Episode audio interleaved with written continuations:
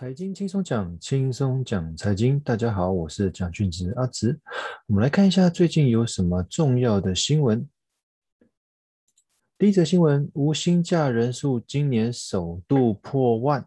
哇，这个无薪假的人越来越多了。那因为有些工作产业别的关系哦，有些人就正在处于失业当中。那这也造成政府有很多纾困的方案。但是我觉得纾困这部分只是。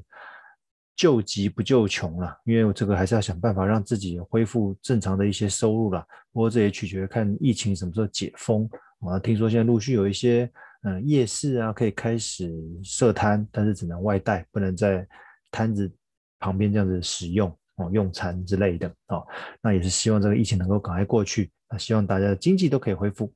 再来，韩国预央行预告下半年会升息，因为其实韩国的经济。哦，也表现也还不错哦。虽然疫情还不能算控制得很好，但是他们的实体经济那还有一些通膨的问题，所以央行一直在预告说他们下半年会升息哦。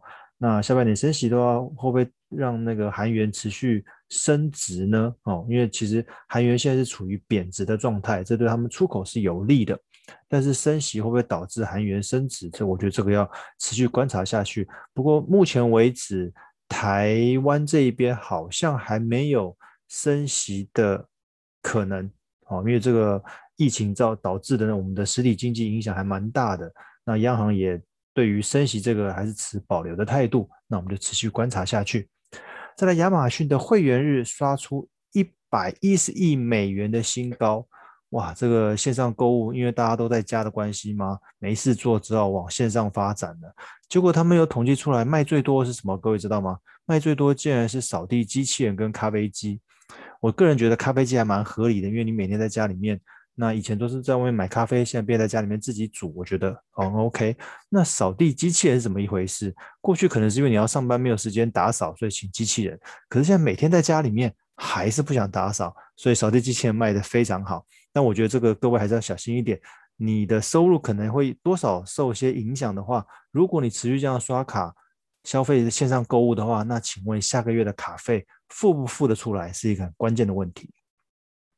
再一个，美国的基础建设方案达成了协议哦，这个拜登政府哦参众两院达成协议，虽然的那个预算有被删减，不过还是通过这样子的预算方案。好，那未来在呃。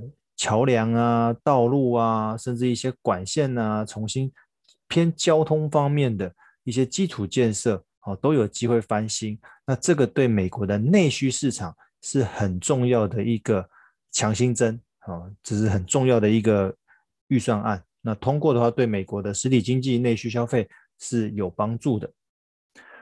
再来一个有关台湾股市的逃命指标，他说五十年未出错。到底什么是逃命指标？哦，这个专家就提到说，如果美美国的十年期公债减掉两年期的公债殖利率是负值的话，那很容易造成股市的大幅回档。那其实我有帮各位观察过了一下，其实在六月初的时候，这两个数字相减大概还有一趴左右，哦的差额，那现在已经缩小到零点六。那会不会持续缩小到零，甚至变负值呢？我觉得这要持持续观察下去。如果真的变负的话，可能会造成股市的回档，所以各位在投资上面可能要小心一点。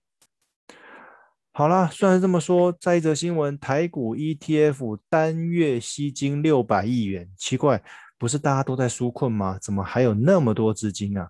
我们单单五月份在台股的 ETF 就进来的新进来的钱就有高达六百亿元台币。其中的三百亿元就是我们的啊零零五零哦，元大台湾五十这档标的，看来大家都会对这一档非常有信心哦，觉得好像 ETF 相对比较稳健，那比较容易获利哦。可但是各位不要不要忘了，现在处于相对高点哦，所以在投资上面还是要谨慎一点。好，以上的资料的时间是六月二十五号到六月二十九号，是从各大报的头条。接着我们来看社群媒体的点阅排行新闻。第一则，高雄两名十六岁护专生接种 AZ，发文希望隔天不要死在家里。诶，这好奇了，这是联合新闻网的大概一万次的点阅。为什么十六岁可以打优先打疫苗？因为据闻他们是在长照机构打工，所以列到名册当中。但是我觉得陆续应该会开放其他的类别，哦，可以试打疫苗。如果可以打的话，大家尽量赶紧去打啦。哦，但是虽然偶尔会听到一些插队的消息，但是我觉得反正都打了，你也不能叫他怎么办，不是吗？好，再一个，日本再供台湾一百万剂 AZ 疫苗，七月中前到货。嗯，那这是中央社三点九万次的点阅。哦，那现在台湾就是有 AZ 跟莫德纳，哦，这两款比较多。哦，那听说现在呃从七月开始陆续大概嗯六十岁以上的都可以打到。这些疫苗，哦，那也是一样。如果轮到你的话，各位就赶紧去打疫苗吧。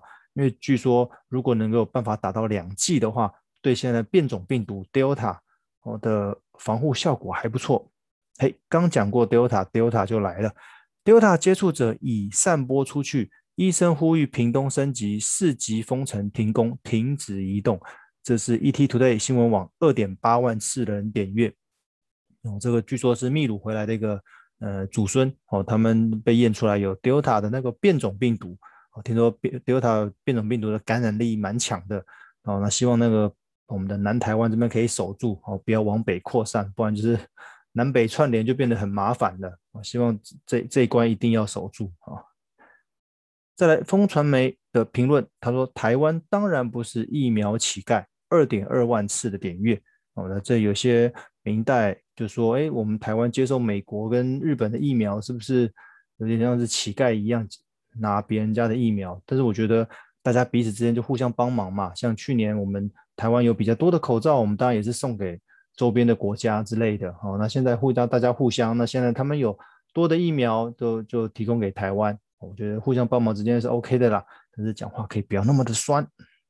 再一个，纾困四点零再精进，四十一万打工族可领一万元的补助，然后取消住宅六月的夏季电价。好，这是自由时报四千六百次的点阅。